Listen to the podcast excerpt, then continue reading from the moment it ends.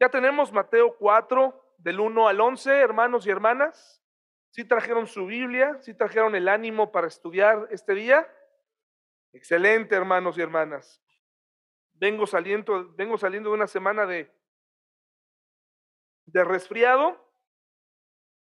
Por eso voy a estar tomando agua muy seguido.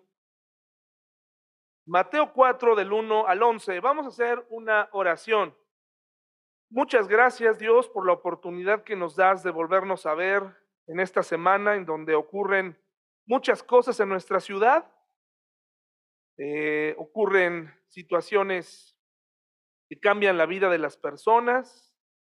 Sin embargo, hoy estamos aquí, Señor. Gracias porque tú nos proteges en la carretera, nos proteges día a día, provees de alimentos, provees de trabajo, Señor, y a los que están batallando, te pido que reciban primero el alimento espiritual, Señor, y después que tú proveas lo necesario para ellos, Señor. Te pido que tú dirijas esta reunión y esta predicación y que nos permitas ponerla en práctica al finalizar, Señor, en el nombre de Jesús. Amén. Dice Mateo 4 del 1 al 11. Luego el Espíritu llevó a Jesús al desierto para que allí lo tentara el diablo. Durante cuarenta días y cuarenta noches ayunó y después tuvo mucha hambre. En ese tiempo el diablo se le acercó y le dijo, si eres el Hijo de Dios, di a estas piedras que se conviertan en pan. Jesús le dijo, no, las escrituras dicen, la gente no vive solo de pan, sino de cada palabra que sale de la boca de Dios.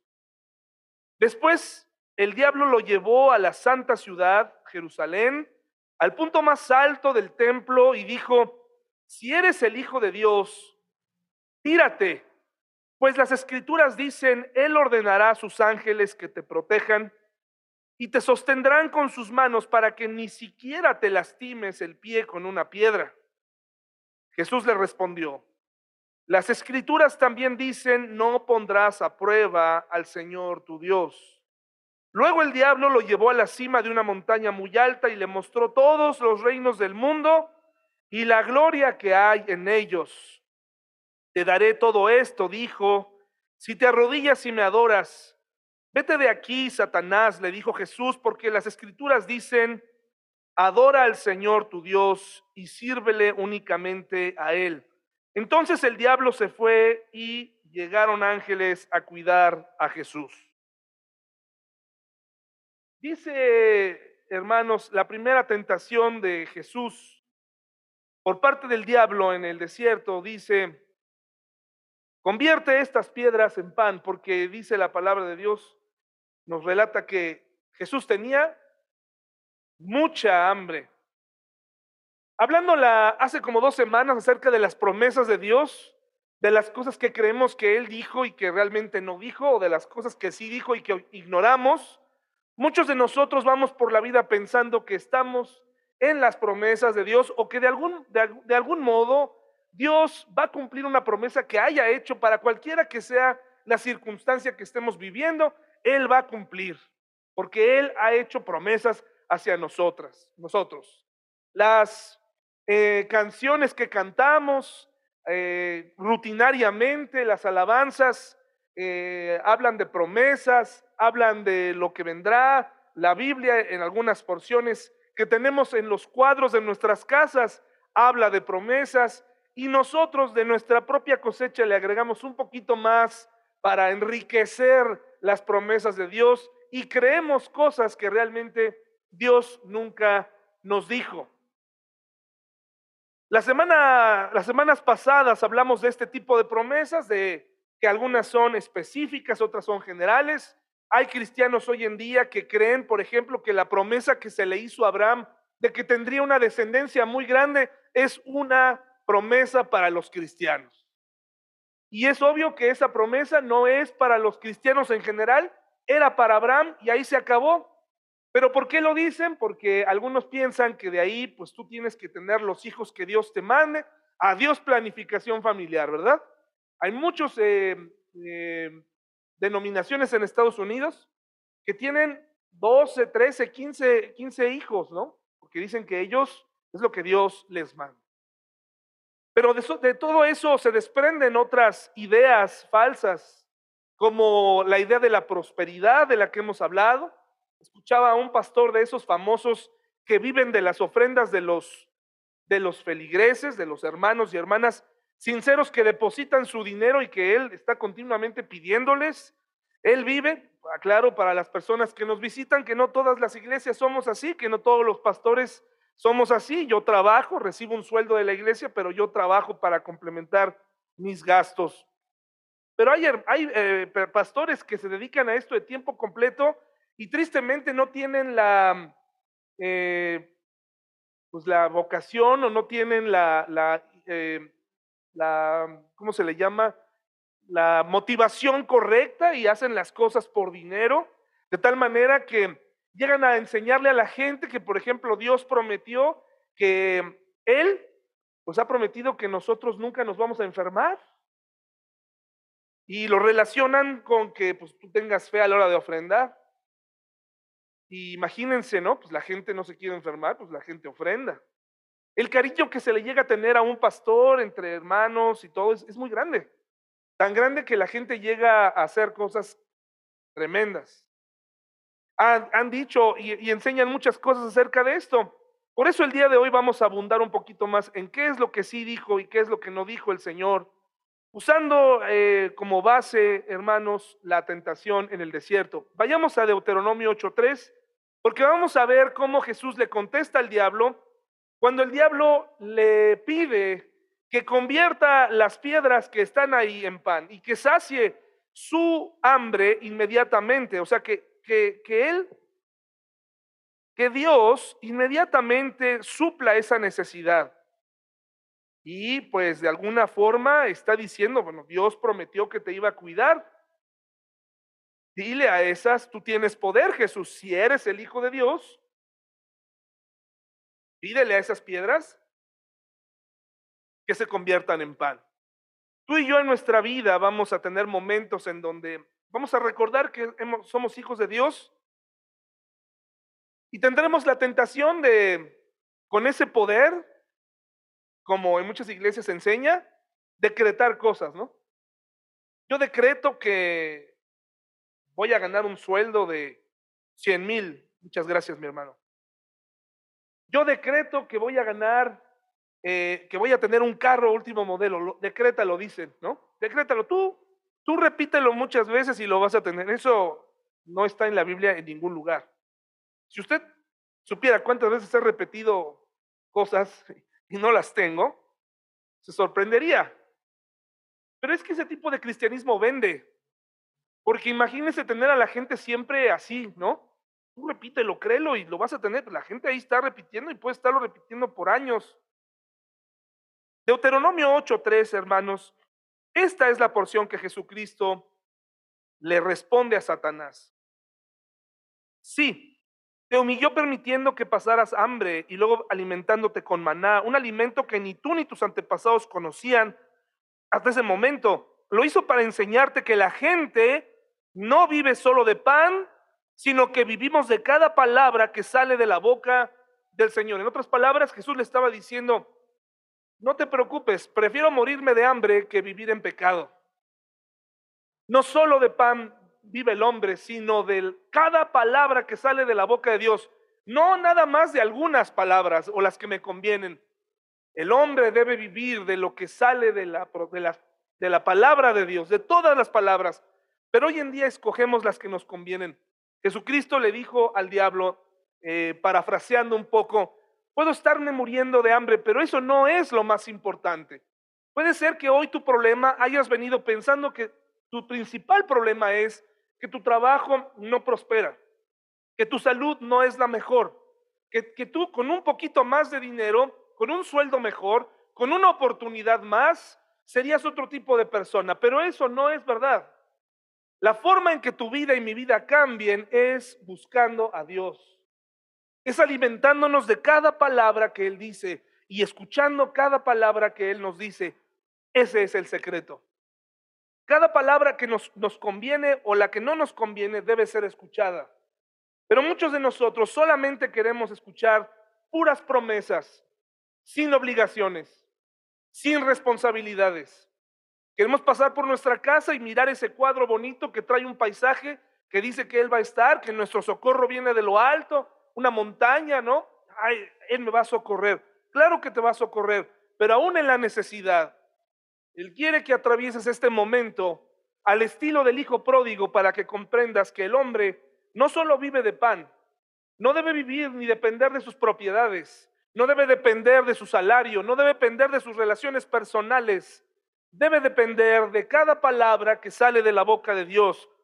Por eso Jesucristo nos está enseñando con esto, es preferible morir de hambre que vivir en pecado con tal de tener lo que mi cuerpo me pide. Luego le dice, échate abajo. Dice la palabra de Dios que lo llevó a la parte más alta del templo. ¿Cuánto cree que tenía la parte más alta del templo? El muro más alto. ¿Dónde? ¿Cuánto cree que medía? ¿Quién da más? A ver, ¿cuánto, Elena?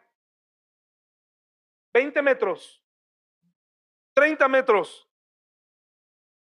25 metros, Samantha. Muy bien, ¿eh? Aunque no la vean, ahí está clachando, ¿eh? Ahí está viendo. ¿Quién? ¿Quién da más? La parte más alta del templo tenía 117 metros. Era un muro con una caída enorme. Se veía el torrente de Cedrón. Era un muro enorme. Era un gran templo.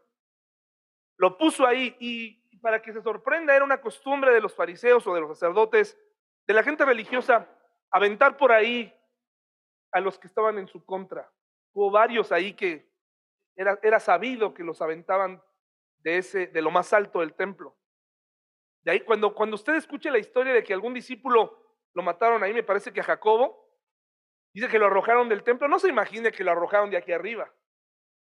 Lo arrojaron desde 117 metros de altura y si no se moría, lo apedreaban abajo. Para que no viviera más. Pero lo interesante, hermanos, es que el Señor Jesucristo le contesta muy sabiamente, pero mire, vaya al Salmo 91 del 11 al 12, por favor. Las, hace dos semanas hablamos sobre este salmo y hay que tener mucho cuidado en los salmos que uno agarra porque uno piensa, ah, pues esa es una ilustración buena de que no, de que no, eh, para ilustrar ciertas cosas, pero yo me siento con el compromiso de explicarles un poco más del Salmo 91. No sabemos el autor del Salmo 91, pero sabemos que el, cumplimiento del Salmo 91 está en el futuro. Y que hablábamos aquella ocasión, ¿se acuerdan de que muchos cristianos literalmente piensan que han recibido el poder de soportar serpientes y enfrentar leones? Veía un video de hace como ocho años en YouTube, porque lo que sube a internet nunca se borra. Y un hombre en Tailandia, me parece, se mete a un, a un zoológico y enfrenta a un león. Porque según él tenía el poder que dice el Salmo 91. Y un pastor muere en Estados Unidos porque le pica una cobra, porque según él el Salmo 91 decía que él podía soportar. Pero tampoco quiero expresarles que cuando una persona hace este tipo de cosas fanáticas, sacadas de contexto, tampoco quiero restarle poder a la palabra de Dios, porque lo que enseña el Salmo 91 es que Él te va a cuidar y que Él cuida a su pueblo. ¿De acuerdo? Pero su cumplimiento de la mayoría de estas cosas está en el futuro. Y además, este es el Salmo que cita el diablo, el día de la tentación. El día que, que, está en lo más alto del templo, Satanás le cita el Salmo 91. El diablo conoce la Biblia mejor que tú y mejor que yo. Y es una pena, que la conozca mejor. Porque la Biblia, él la puede usar para torcerla. La cita incompleta. Y en la parte donde habla de que Él te va a cuidar en todos tus caminos, la omite para transformar el Salmo 91 en un reto. Y para decirle, arrójate porque Él ha prometido que Él va a enviar ángeles para protegerte. Arrójate. Eso es lo que dice el Salmo 91, 11 y 12. Mire lo que dice pues Él ordenará a sus ángeles que te protejan por donde vayas. O sea, en la vida diaria. No está hablando de un momento específico. Está hablando de todo momento. Pero eso el diablo no lo cita. Y dice, te sostendrán con sus manos para que ni siquiera te lastimes el pie con una piedra. Se lo cita y entonces Jesús, siendo 100% hombre y 100% Dios, está sujeto a hambre, un Jesús que llora, un Jesús que sus sentidos están en lo más alto de ese templo, siendo tentado para arrojarse y poner a prueba a, su padre y demostrarle al diablo y decirle, mira, ¿ves? Mira cómo estoy volando. Eso sería darle gusto al, al diablo. Hermanos, Dios no tiene nada que demostrarnos. No se ora a Dios para pedir que demuestre su poder. Si tú tienes poder, Dios, bueno, no se lo decimos así, pero a veces nuestras oraciones son, te pido porque tú lo puedes hacer. Es verdad que Él lo puede hacer, pero a veces lo hacemos más como un reto. A veces lo hacemos más como lanzarle a Dios un dardo para ver si existe o no. Porque tenemos serias dudas de que Él exista. Entramos por momentos en nuestra vida en donde pensamos, necesito un poco de señal. Necesito un poco de luz porque mi fe está a punto de decaer. Ayúdame. Y Jesús en lo más alto le contesta ahí, ¿verdad? Que no debes retar a Dios. Que la escritura no está ahí para para hacer para lanzarle retos a Dios. Su padre no está esperando el próximo reto. No hay nada que él no pueda lograr. Sin embargo, tú y yo tenemos un problema. Cuando lanzamos un reto a Dios, cuando oramos o vivimos una vida yo conozco a algunas personas que dicen conocer mucho a Dios y constantemente están tentando a Dios con su vida. Constantemente están viviendo de maneras que entran y salen desde lo más carnal, lo, más vulgar, lo más eh, polémico, y luego regresan a Dios. Y, y como no ha pasado nada, siguen viviendo con esta forma de vida peligrosa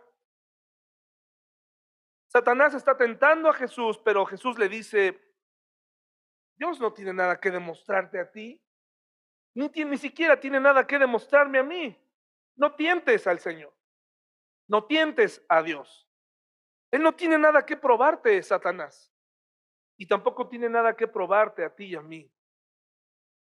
La máxima prueba de amor que, que Dios ha mostrado fue haber enviado a su Hijo Jesucristo a morir por ti en la cruz. Y con el paso del tiempo, aún con las malas ilustraciones que están en cada iglesia de este país, en cada iglesia católica de este país hay una cruz. Y sobre esa cruz hay un hombre que el, verdadero lector de la Biblia sabe que ese hombre no es Jesús, porque Jesús ya no está ahí. Pero esa cruz, ese madero, es un recordatorio constante de lo que Él hizo por ti y por mí. Y cada mexicano lo sabe. Yo no sé cuánto tiempo, hermanos y hermanas, eh, no sé exactamente. Sé que hay un, un rezago importante en relación con Estados Unidos, nuestro vecino más influyente. No sé si son 20 años de rezago, 30 años, 40 años, no lo sé. No solamente tecnológicamente, económicamente, pero moralmente si usted quiere mirar cómo se va a ver nuestro país, mire cómo está Estados Unidos actualmente. Observe cómo están las cosas hoy allá, porque para allá vamos. Allá los niños se les revisa con armas, se les revisa antes de entrar que no porten armas. Un niño de seis años mató hace poco a una maestra que le hizo ver algo, le disparó sabía lo que estaba haciendo. No sé cuánto tiempo falte para que lleguemos allá, en un país donde están desapareciendo las reuniones, están abundando las mega iglesias que enseñan todo menos a Jesús, enseñan de ropa, enseñan de música, enseñan de... Los movimientos juveniles están muy prendidos, están encendidos, con métodos aparentemente cristianos que todos quisiéramos copiar para tener un montón de jóvenes aquí. Si, hoy nuestras reuniones funcionan o si nuestras iglesias como estas sobreviven, es porque tenemos este rezago. No quiero ser un, no quiero dar una falsa profecía, Pero si los cristianos no tomamos en serio nuestra vida cristiana, iglesias como esta van a desaparecer en el futuro, permaneciendo solamente aquellas que tengan un capital importante, propiedades y que cedan un poco. Este rezago ha ocasionado que cada vez más ya ni siquiera existan eh, valores, ¿no? O principios cristianos. Pero hoy en México, en cada esquina, por lo menos la cruz, nos recuerda que esa fue la máxima muestra de amor que Dios pudo darte. Nos probó cuánto nos ama cuando envió a su Hijo a morir por ti y por mí. Y ahora nos corresponde compartir ese mensaje antes de que se eliminen esos símbolos. La gente no sabe por qué vino a morir Jesús. La gente desconoce. Los niños ya no saben quién es Jesús. Y cada vez más creen la idea de que la Biblia está llena de cuentos. Cuando alguien te diga, la Biblia está llena de cuentos, pídele que te cuente uno. ¿Como cuál? ¿Cuál? Dime cuál. Está lleno de errores. Sí, ¿cuál? Entonces invítale a leerla primero. Y te aseguro que si esa persona la lee con sinceridad, su vida va a cambiar porque no es un libro cualquiera. Así que el diablo cita la Biblia, la cita mal, y Jesús soporta la segunda tentación. Imagínense con mucha hambre, luego a 119 metros, 117 metros de altura, y el diablo lo lleva aún más alto, lo lleva a un monte para que observe los reinos del mundo, para que tenga una perspectiva. Si usted ha podido subirse a un avión y ver cómo se ve, o ha visto una, una foto del espacio, se ven todas esas lucecitas que contornean las grandes ciudades, ¿no? Y es impresionante lo que hace el hombre. Hace, ha podido iluminar un, un lugar que estaba vacío, ha podido llevar electricidad a lugares inhóspitos, inhabitables, hay luz. Y entonces se ve desde el avión, puedes ver las ciudades, wow, qué increíble, ¿no? Se ve el reflejo. Si hay una noche despejada en Cuba, si hay un momento sin viento, con cielos abiertos y el mar tranquilo, se puede ver la luz de Miami. Eso es lo que hace la luz del mundo. Llega a alumbrar la oscuridad. Cuando el diablo, que es mencionado en la Biblia como el príncipe de este mundo, le ofrece a Jesús los reinos del mundo, algunos de ustedes dirán, que no era posible que, que, Satanás le ofreciera esto a Jesús. él no lo pudiera cumplir. No creo que lo hubiera podido cumplir. Si la Biblia llama el diablo como el príncipe de este mundo, yo creo que sí pudo haberle dado esos reinos, pero no se preocupe, le hubiera dado lo más superficial. Era, era tan superficial como un desfile de modas, como una gala superficial. Eso es lo que el diablo puede ofrecer. Pero la gala nos gusta, la entrega de premios nos gusta, el teatro y las luces y los seguidores y la gente de smoking nos gusta, al menos a mí me gusta. Hace dos años todos fuimos testigos en la entrega de, los Oscars, eh, la, bofetada en vivo de, estos, de este actor, ¿no? Perdió la cabeza, le puso una bofetada a otro, espectáculo mundial. Ahora es un meme, ahora le puedes poner lo que quieras. La luz, las, los reflectores son agradables. Eso es lo que le estaba ofreciendo a Jesús. No le estaba diciendo a Jesús, mira, te voy a dejar que juntos gobernemos. Te voy a dar lo que necesitas, hombres hermosos, mujeres hermosas, vestidos, poder para decirle a la gente, tú no vales, tú sí vales, eres feo, eres bonito, eres bonita, eres linda, eres guapa, eres feo. Eso es lo que él pudo darle. Lo, el brillo que ofrece este mundo que es falso. Porque así como el hombre puede llevar la luz a todos lados o a muchos lugares, basta con que caiga una buena tormenta de nieve, una buena tormenta, un, buen, eh, eh, una buena tromba para que esas instalaciones fallen.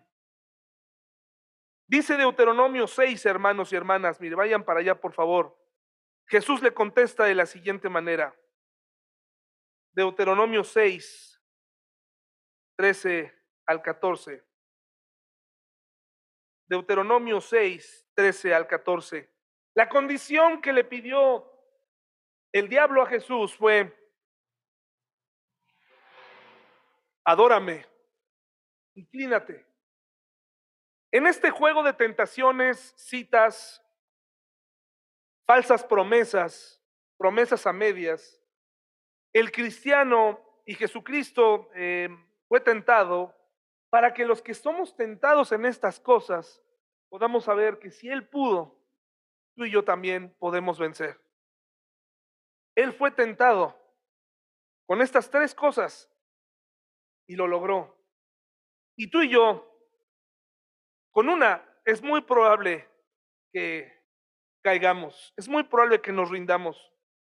Deuteronomio 6, el 13 al 14, hermanos y hermanas, dice así, teme al Señor tu Dios y sírvele a Él.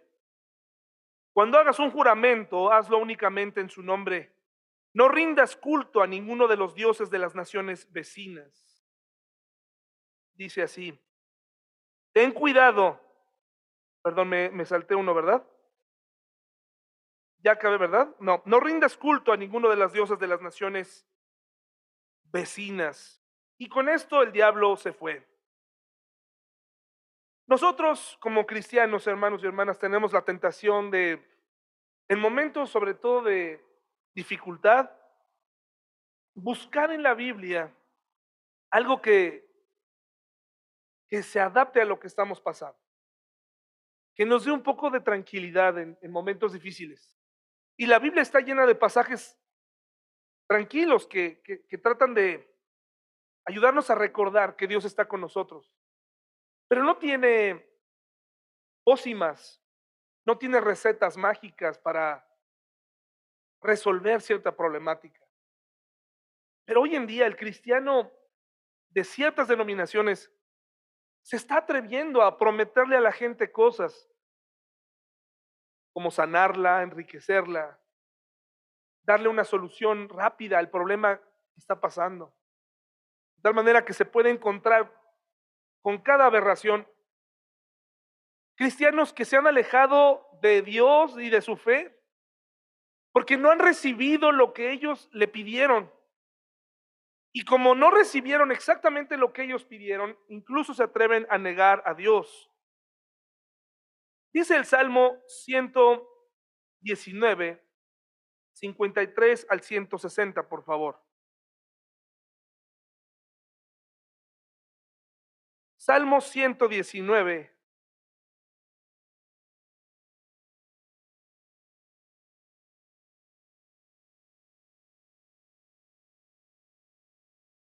Del 9, perdón, 119, 153 al 160.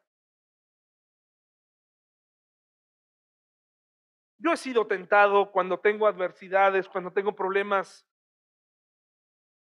de hablarle a Dios de cierta forma.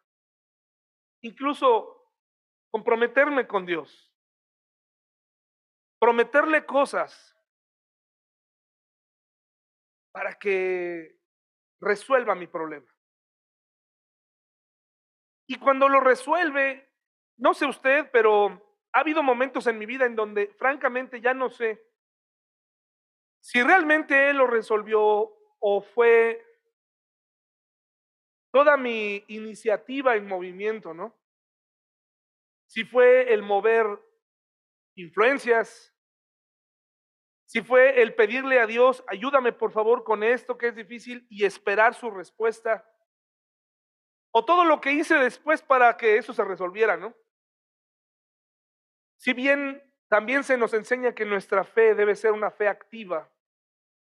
Hay un momento en donde totalmente tratamos de ayudarle a Dios para que haga y responda como nosotros queremos. Y luego tenemos el atrevimiento de decir, Dios contestó mi oración. Cuando tú sabes que fue el tío, el que movió la influencia y mediante un, mediante un eh, trato turbio se logró la resolución del problema. Fuiste tú el que resolvió el problema a, a tu manera, pero nos atrevemos a decir que Dios está con nosotros, que Dios nos acompañó, que Dios resolvió. Y habría que analizar, hermanos y hermanas, si realmente fue una intervención de Dios pero te aseguro que Dios nunca va a intervenir a través de sobornar a alguien, a través del engaño, a través de la mentira. Si tu problema matrimonial está, tienes un, un, problema en casa, pero se resolvió porque metiste una mentira. Y luego agradeces a Dios porque ya no tienes problemas, porque ya se resolvió. Eso es obvio que no provino de Dios. El problema sigue ahí. Si tú te saliste con la tuya, nadie supo nada, nadie va a saber nada, eso es lo que tú crees. La verdad siempre sale. Me impresiona cómo no podemos esconder nada. Todo sale. Y dicho sea de paso, hermano, hermana, joven, señorita, condúcete con la verdad. Aunque conducirte con la verdad te cueste lo que cueste, habla con la verdad. Hablar con la verdad puede que no agrade a las personas, pero es mejor hablar con la verdad. Empezando por ahí, cuando tú le pidas a Dios algo, en donde sepas que si por decir la verdad se va a hacer peor, ¿Quieres que Dios intervenga? Vi la verdad. Toda la verdad. Y nada más que la verdad. Condúcete con verdad. Es increíble la cantidad de cosas que podemos llegar a decir, hermanos y hermanas, y la cantidad tan peligrosamente elevada de mentira que admitimos. Nuestras relaciones están hechas de mentiras. Nuestras relaciones están hechas con un porcentaje muy alto de hipocresía. De le voy a dar por su lado. Aunque en el fondo no estoy de acuerdo, le voy a dar por su lado. Le voy a decir que ya lo perdoné, pero realmente no lo he perdonado. Voy a estar ahí, pero realmente no quiero estar ahí. Condúcete siempre con la verdad. Y es difícil, ¿eh? Ya que, ya que estás en esto, híjole, que es difícil porque se empieza a molestar a todos cuando dices la verdad, cuando no estás de acuerdo con algo. Condúcete con la verdad. Dice el Salmo 119, 153 al 160. Mira mi sufrimiento y rescátame. La letra del alfabeto es Resh porque no me he olvidado de tus enseñanzas. Defiende mi caso, ponte de mi lado, protege mi vida como lo prometiste. Una ráfaga de peticiones a Dios, ¿no? Por favor, siéntalo como es. Vemos a un salmista hasta cierto punto exigente. Aquí no hay, aquí no hay, este, no hay suavidad en lo que él está diciendo. Si yo me acerco a Joselo y le digo, Joselo, préstame dinero, no, mira, lo que él quiso decir no, no lo quiso decir así. Lo que él quiso decir fue, primero que nada, buenos días. No, lo que él dijo fue, préstame dinero, punto, pero todo lo que le ponemos alrededor a las palabras, ¿no? Dice aquí, mira mi sufrimiento y rescátame, porque no me he olvidado de tus enseñanzas. Defiende mi caso, ponte de mi lado con signos de admiración. Los perversos están lejos de ser rescatados porque no se interesan en tus decretos. Señor, qué grande es tu misericordia. Aquí parece que cambia un poco cómo, comenzó a escribir. Que el seguir tus ordenanzas me reanime. Muchos me persiguen y me molestan, sin embargo no me he desviado de tus leyes. Ver a esos traidores me enferma el corazón, porque no les importa nada de tu palabra. Mira cómo amo tus mandamientos, Señor. Por tu amor inagotable, devuélveme la vida. La esencia misma de tus palabras es verdad. tus justas ordenanzas permanecerán para siempre. Quiero enfocarme en los dos primeros versículos. Mira mi sufrimiento y rescátame. El salmista le estaba diciendo a Dios, yo soy de los tuyos, ayúdame. Hay mucha gente allá afuera haciendo lo que quiere, negando tu nombre. Ayúdame, ponte de mi lado, muéstrame, dame una señal. Hermanos, que esté aquí esto escrito no quiere decir que el salmista recibió la respuesta que él estaba esperando. Se está identificando, yo me identifico con él cuando hay ocasiones donde he pasado por momentos así. Digo, Dios, órale, Dios, ¿qué pasó? Momentos donde me doy cuenta, ¿no? En mi trabajo secular en el que tenía antes, Señor. ¿Cuándo me van a pagar más, Dios? ¿Cuándo voy a mejorar? ¿Cuándo mi, situación económica va a mejorar? Ponte de mi lado. ¿Qué no ves que soy pastor? Échame una mano. ¿Qué no ves que yo no le pido a la gente? Y de veras empieza uno a, a combinar una serie de cosas para tratar de hacer que el, el brazo de Dios se tuerce. Ay, perdón, se me había pasado. Híjole, ¿cuánto? Te lo voy a dar retroactivo. No, hombre, ¿cuánto te debo, eh? ¿Cuánto te debo, David? No, es que sí. Híjole, ¿cómo se nos fue? Y llama a Gabriel, ¿no? Y Gabriel, no, hombre, ¿cómo se nos fue? ¿Por qué no me recordaste? Espíritu Santo, ¿por qué no me dijiste? Hermanos, es increíble cómo a veces razonamos y nos sentimos así. Mira mi sufrimiento y rescátame. En cada momento, hermanos, de sufrimiento, viene la misma tentación que el diablo puso en Jesús y es, si eres Dios, si existe Dios, si es real Dios, porque me llueve sobre mojado, me pasa esto, me pasa aquello, no encuentro pareja por ser cristiana, por ser cristiano, no, no me, me voy a cambiar de iglesia para buscar una pareja en otro lado porque no hay. Me va mal en mi trabajo, me despiden por decir la verdad. Ponte de mi lado, Dios. Y viene a nuestra mente esta idea, realmente Dios existe. Oye, me casé por la iglesia, Dios, me, me casé bien, ¿por qué me va tan mal?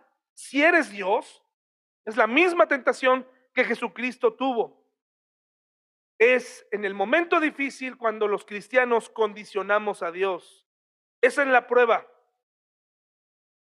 Pero vayamos a ver cómo vivió la prueba misma el Señor Jesucristo en Marcos 14, por favor. El Señor Jesús no solamente vino a dar buenas noticias, mientras estuvo en la tierra, hermanos y hermanas, la mayoría de las veces vivió un ambiente hostil, porque la gente que monopolizaba la religión era, era un caso. Los fariseos, los saduceos y todas esas sectas, más los religiosos, más la gente que no creía en él, las personas a las que él sanó y que luego lo terminaron traicionando. Señor, el Señor Jesucristo vino a vivir una vida perfecta para enseñarnos cómo se enfrentan las dificultades. ¿Quieres enfrentar la tentación? Sé tajante con ella. No te quedes a negociar, no te quedes a, como dice Charles Swindoll, no te quedes a ver ¿Con, qué, ¿Con qué creatividad la resuelves? Tienes una compañía de trabajo, tienes un amigo que te invita a hacer cosas que no son correctas, pero que te cae muy bien. No te quedes a resolverlo de forma creativa. Tú ya sabes en qué va a acabar. Así empiezan los adulterios, hermanos y hermanas. Empiezan considerando que yo puedo manejar esto. Yo puedo, no pasa nada. Y cuando te das cuenta, estás metido en un problemón. Has, has caído en la tentación y viene el sufrimiento y vienen los cuestionamientos. Jesucristo vino a mostrarnos cómo se enfrenta la prueba. Marcos 14, 32 al 42. Si tú hoy viniste con, con pruebas, con situaciones, observa por favor cómo las enfrentó el Señor Jesucristo. Marcos 14, 32 al 42. Jesús ora, dice ahí en el huerto del Getsemaní. Fueron al huerto de olivos llamado Getsemaní y Jesús dijo, siéntense aquí mientras yo voy a orar. Se llevó a Pedro, a Santiago y a Juan y comenzó a afligirse y a angustiarse profundamente. Un momento de sufrimiento y, y como tú y como yo, cuando sabes que vas a enfrentar algo, no lo sabes o lo, simplemente lo vives, quieres contar con quienes piensas que son tu familia, ¿no es cierto? Quieres buscar algún amigo, le llamas, te desahogas. Quieres que te apoyen en la prueba. Pero quiero recordarte, hermano y hermana, que desafortunadamente las pruebas que tú vives no son del interés de todos. Ni siquiera tu mejor amigo va a entender cómo te sientes cuando estás en, el, en lo más profundo de una prueba. El pastor no lo entiende, tu esposa no lo entiende y la prueba está hecha para ti. Y la prueba está en cómo los más cercanos a Jesús, ¿qué creen que hicieron? A pesar de que se abrió con ellos y les dijo, me siento de esta manera, ¿qué hicieron hermanos y hermanas? Se durmieron el día. Porque no era su prueba. No era su momento de sufrir. Yo creo que ellos decían, bueno, pues ¿para qué se metió en esto? Nadie lo mandó a la cruz, él solito dice, ¿desde cuándo que, que le va a llegar su hora? Pues que le llegue, que llegue su hora. Nosotros aquí estamos, hemos hecho lo que hemos podido, pero pues no podemos ayudarle. Pero Jesús, 100% hombre y 100% Dios, en este momento como hombre dice, mi alma está destrozada de tanta tristeza hasta el punto de la muerte. Escuchen a Jesús clamando en medio de la prueba. Jesús, tu Señor, mi Señor, el que le cantamos. Escuchen a Jesús sentir terror, miedo, hermanos. Se identifica conmigo, se identifica conmigo. Sé que lo sintió, no es alguien que sea ajeno al sufrimiento humano. Estaba con mucho miedo. Dice, mi alma está destrozada de tanta tristeza hasta el punto de la muerte. Y luego dice una súplica, quédense aquí y velen conmigo. No le dijo, hay que pensar en algo, un plan ayúdenme a escapar o ahí me los distraen, ¿no? Velen conmigo. La primera cosa que debes saber antes de tratar de traer a tu mente las promesas, o cuando traigas a la mente las promesas de Dios, es no exactamente es recordar una promesa en sí misma, sino orar. Señor, aquí estoy, con mucho temor, con mucho miedo con mucha ansiedad, con ganas de hacer todo tipo de cosas. Quiero retomar el cigarro. Quiero volver a tomar. Quiero buscar a alguien y tener una relación. Otra vez. Mi, alma está ansiosa. Lo mejor que puedes hacer es orar. Rendirte no necesitas en ese momento tratar de buscar en tu Biblia. Ora, porque si algo nos ha dicho el Señor es que cuando oramos, ¿qué hace Él? Escucha. Y esa es una de esas cosas que, que no recordamos. Queremos exigirle a Dios inmediatamente. Tú dijiste, como cuando un hijo le reclama a sus padres. Lo primero que tenemos que hacer es ir con Él. Él nos escucha y desahogarnos se adelantó un poco más, versículo 35, y cayó en tierra. Pidió en oración que, si fuera posible, sorpréndase conmigo, hermanos y hermanas, pasara de él la horrible hora que él esperaba. ¿Se estaba echando para atrás el Señor? Pero era hombre. Él sabía lo que venía y siempre lo supo. Hay momentos donde entramos en ansiedad, a veces por tonterías. Ya le he dicho yo en dónde entro yo en ansiedad. Ya me conoce usted. Pero no se compara a este tipo de problemas. Yo empiezo a sentir ansiedad cuando estoy en espera de que me dejen subir al avión. Quisiera que ya me subieran y ya. Ah, no, dos horas ahí.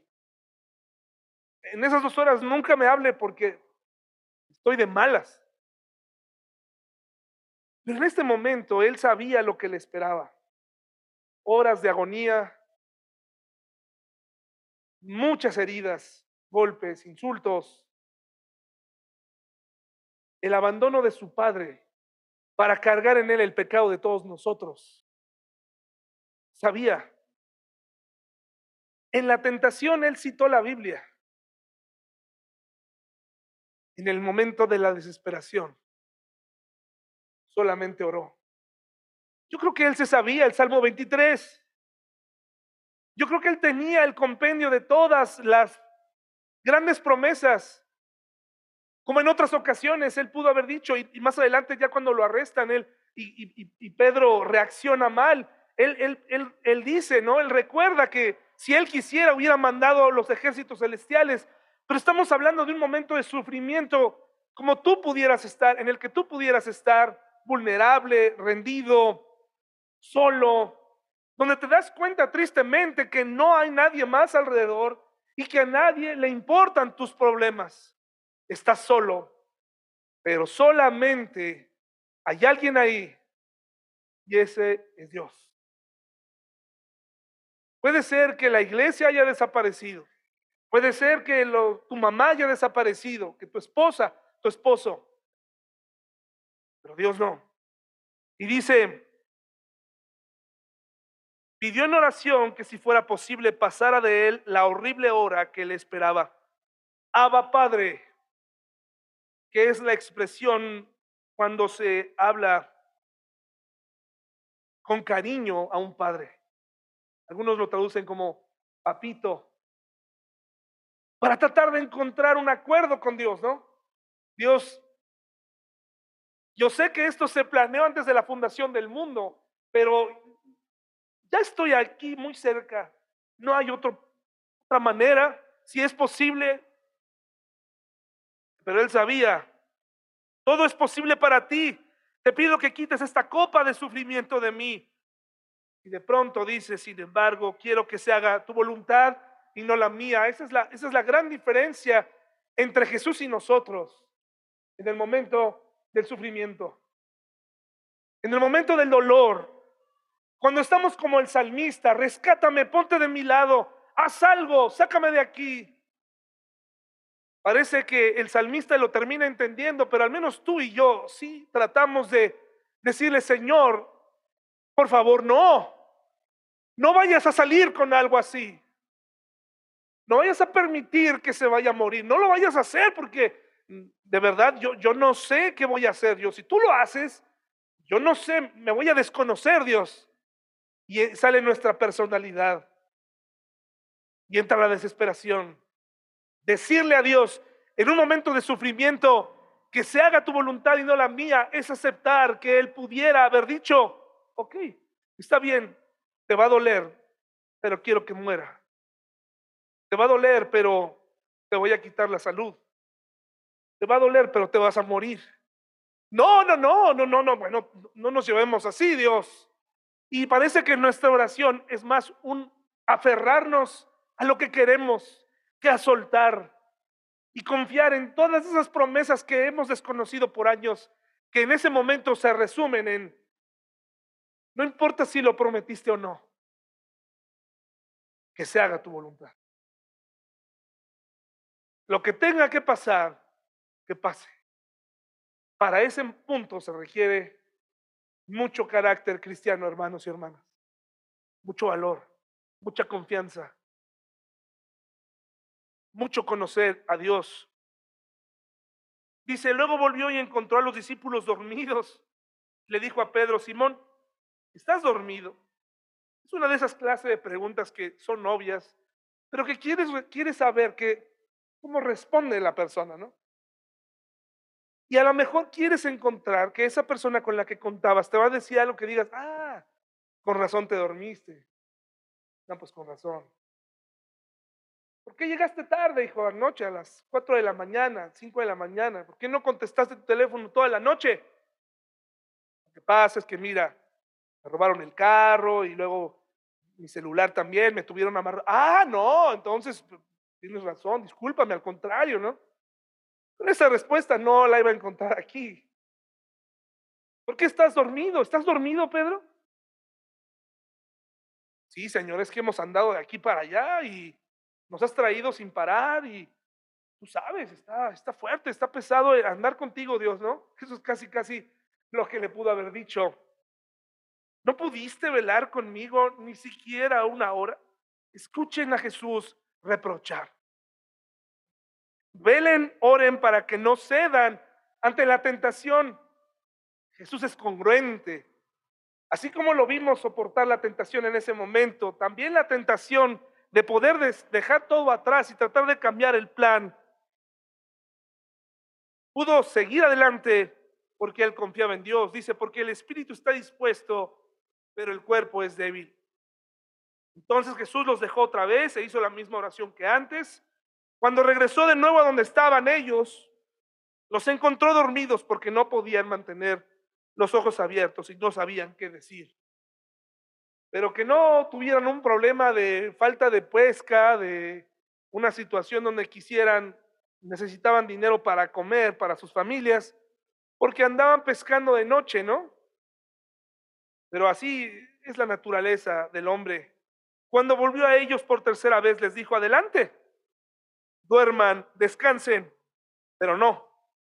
La hora ha llegado. El Hijo del Hombre es traicionado y entregado en manos de pecadores.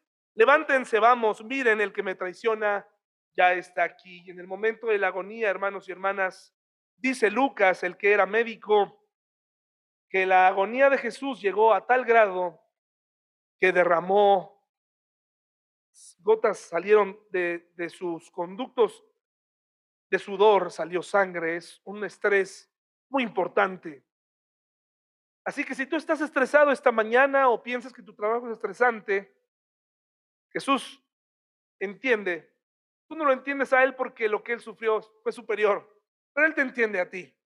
Un poco, un poco más. El Salmo 119, 154 dice, defiende mi caso, ponte de mi lado. A pesar de que el salmista concluye, y vayamos allá al Salmo 119, 160, empieza con un tono y termina con otro, sabiendo que al final es la voluntad de Dios la que va a decidir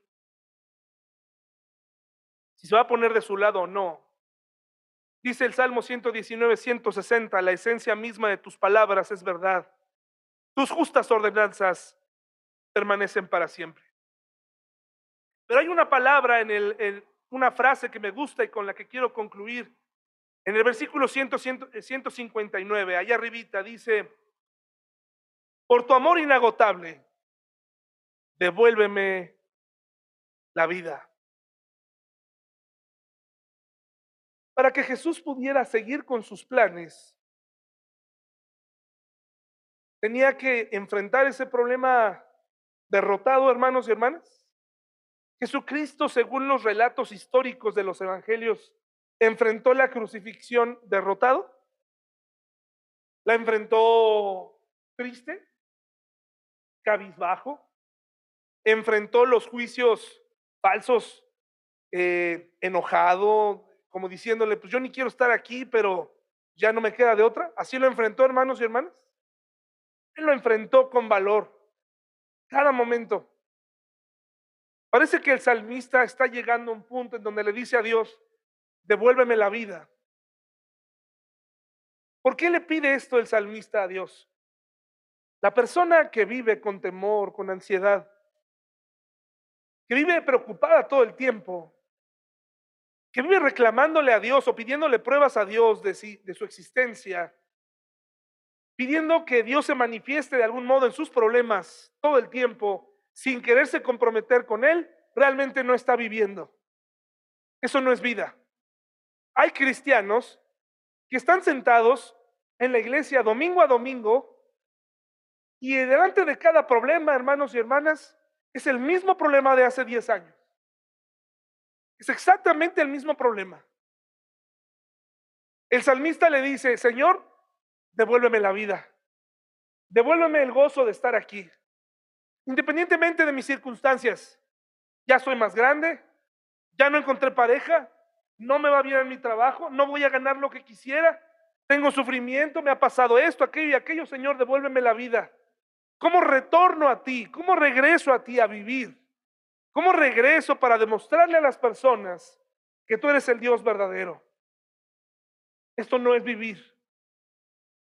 Si tú eres un cristiano temeroso todo el tiempo de las conspiraciones, de la violencia, metido todo el tiempo en temas políticos, pensando o no en eh, de qué lado estás, el cristiano debe recordar, como vimos en la tentación, que no solo de pan vive el hombre, vive de cada palabra que sale de la boca de Dios. ¿Quieres tener una vida plena, como dice Juan 10:10? 10? Que Él vino a dar vida y a darla en abundancia. ¿Realmente vives esa vida? ¿Realmente la tienes? ¿Realmente tu matrimonio, tu familia están viviendo esa vida abundante? ¿O solamente están haciendo tiempo en lo que las cosas mejoran? Hay cristianos, porque allá afuera hay mucha insatisfacción, pero aquí hay cristianos que están insatisfechos con todo, con su colonia, con su carro, con su cuerpo, con su salud, con tu esposo, con tu esposa, con su trabajo. No hay manera de que entren a la vida abundante que Dios les da. No quieren una vida de sufrimiento, quieren una vida cómoda, quieren una iglesia en donde puedan recibir cosas eh, positivas todo el tiempo. Pero hermanos y hermanas, las promesas de Dios están aquí, hay que conocerlas, hay que ir a la Biblia, descubrir cuáles son. Pero Jesucristo es el mejor modelo para saber qué hacer. Cuando nos encontramos como como el salmista pidiéndole respuestas a Dios. Quiero terminar, hermano y hermana, si quieres, ponte de pie para que descanses un poco las piernas en lo que termino con este texto de un libro de un autor que se llama David Jeremiah, un libro que se llama ¿A qué le tienes miedo? Y como en tiempos de Jesús, las personas que vivían una enfermedad y que Dios hacía un milagro, una de las razones era precisamente para que ellos pudieran dar a conocer ese milagro y, alentar a la gente, aunque no en todos ocurría un milagro. En el caso de David Jeremiah, él tuvo cáncer, lo parece ser que lo venció, y en este momento escribe esto, cuando seguramente pasó por su mente decirle a Dios, si eres Dios, quítame el cáncer. Si eres Dios, ponte a trabajar. Si eres Dios, cambia mi matrimonio. Si eres Dios, cambia mi realidad. La única manera en que realmente podemos triunfar sobre el mal y el sufrimiento es vivir para siempre en un lugar donde esas cosas no existan. El cristianismo afirma que ese lugar existe y que está disponible para todos los que lo busquen. Nadie puede negar que si esta afirmación es cierta, entonces el mal y el sufrimiento están expuestos como dificultades e injusticias temporales. Son tan pasajeras como nuestras breves vidas, mortales. En este caso, Dios nos ha mostrado una manera de imponernos ante el mal y el sufrimiento que finalmente son superados en la vida futura.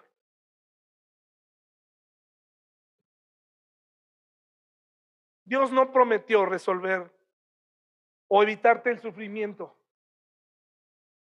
Hoy estamos aquí, nos miramos, nos saludamos con gusto y cada quien saldrá como hormiguita a su casa a trabajar, de regreso con tu familia. Y mañana abrirás tu negocio, te presentarás a trabajar. Pero en algún mes de estos, puede ser que el, el teléfono suene. Ya sea que alguien te llame a ti o alguien me llame a mí. Me diga, el hermano tal está en el hospital. La hermana tal está en el hospital. Ha pasado esto. Quisiéramos tener, quisiera yo poderte ofrecer un texto que te dijera que no vas a sufrir, que no vas a recibir llamadas a las 3 de la mañana. Quisiera poderte ofrecer hoy una alternativa ante el sufrimiento, el dolor, la injusticia que se presenta, pero no existe. Pero lo que sí te puedo decir es que hoy que estás aquí escuchando este mensaje, estás en tu casa escuchando este mensaje, sí te puedo decir que Dios prometió un lugar donde todo eso un día va a terminar. No tendremos que preocuparnos por el mundo en el que van a crecer nuestros hijos. No, tenemos de qué, no vamos a tener de qué preocuparnos por las mentiras que la gente dice, por las relaciones falsas, por la falta de empleo, por la enfermedad, por el cuidado o el descuido de nuestro cuerpo. En ese lugar, don Gus estará completo, ya no faltará nada en su cuerpo. En ese lugar tú tendrás lo que tú necesitas, estarás cerca del Señor, de tu Creador. Estoy seguro que no correrás a ver a los familiares perdidos porque primero vas a querer conocerlo a Él. Yo no puedo prometerte eso, eso no es algo que está en el folleto de la iglesia, que por cierto ni existe. Pero sí existe la promesa de saber que Jesús te ha prometido el cielo y que la vida futura está más cerca de lo que crees. Y cuando nos enteremos de que alguien muere o alguien le pasa algo y nos duele nuestro corazón, ¿cómo nos alienta saber? Yo lo vi en la iglesia. Yo lo vi cantar. Yo lo vi adorar a Dios. Yo, yo, yo vi, me expresaba de su amor por Dios. Me expresaba cómo amaba a Dios. Ah, está descansando con el Señor. Esa es la vida futura. No te quedes atorado con los problemas terrenales. No te quedes atorado con el sufrimiento. No te quedes atorado ahí. Eso es parte de la vida. Eso es parte de lo que nos toca vivir. No sé por qué ha entrado en mi mente ese pensamiento de todo lo que espera para mis hijas. Entra a mi mente en las noches. Caray, hermano, discúlpeme, le voy a decir algo muy personal. Paso por el, paso por el, el, el, ese pasillo toallas sanitarias. Digo, ¿por qué? ¿Por qué a mis hijas tienen que batallar con algo así, no? Mi esposa, mis hijas, dolores cada mes.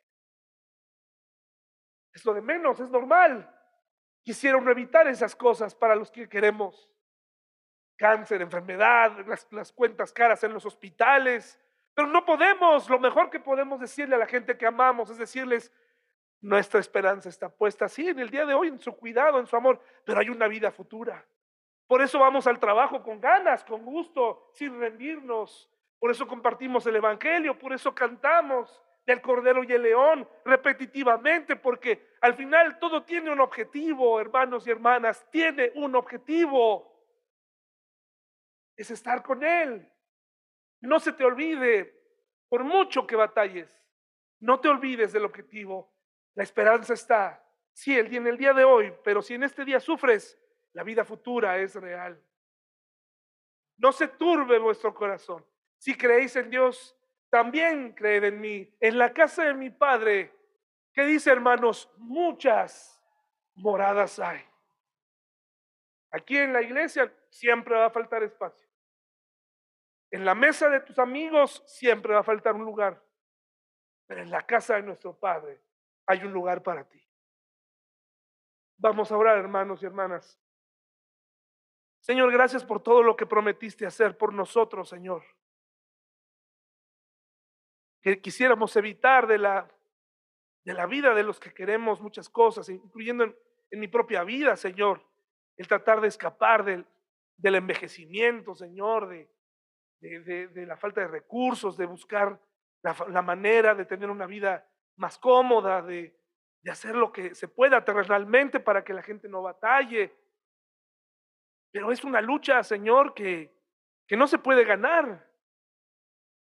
Tú ya ganaste por nosotros el, la batalla más importante que fue rescatar nuestra alma para prepararnos para nuestra morada eterna y estar contigo siempre. No lo entendemos, fuimos preparados para trabajar en un sistema hecho para ver quién gana. Pero tú ganaste por nosotros, Señor. A veces cuestionamos quién eres tú, preguntamos si estás ahí realmente en medio del sufrimiento. Pero realmente lo que debemos saber es que tú estás ahí, que tú nos acompañas.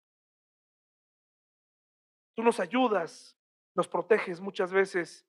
Pero que si eso dejara de suceder, estamos seguros porque tú tienes nuestra, nuestra alma en tus manos y el alma de la gente que amamos, que te conoce, Señor.